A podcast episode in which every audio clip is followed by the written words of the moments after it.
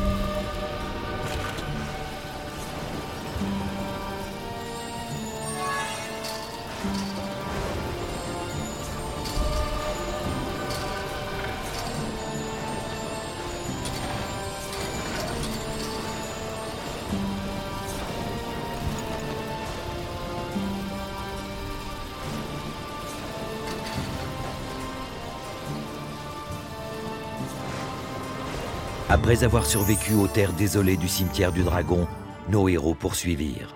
Le magicien examina plus en détail les inscriptions concernant les gardiens. Il y avait jadis trois artefacts.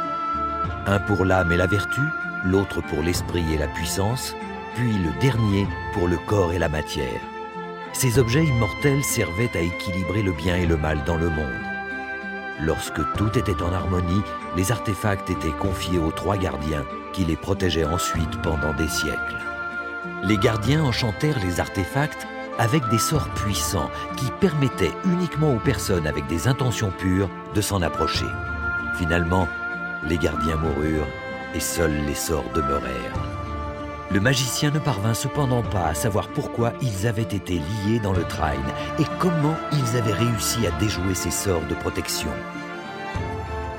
Listen to the Game est un podcast produit par Podcut. Vous pouvez retrouver l'ensemble des podcasts du label sur podcut.studio. Et si vous avez l'âme et le porte-monnaie d'un mécène, un Patreon est aussi là pour les soutenir. Vous pouvez aussi retrouver le podcast sur Twitter, at LTTG Podcast, ou sur Facebook. Je rappelle qu'une présentation globale du concept est disponible en épisode 0. Merci de votre écoute et à très vite.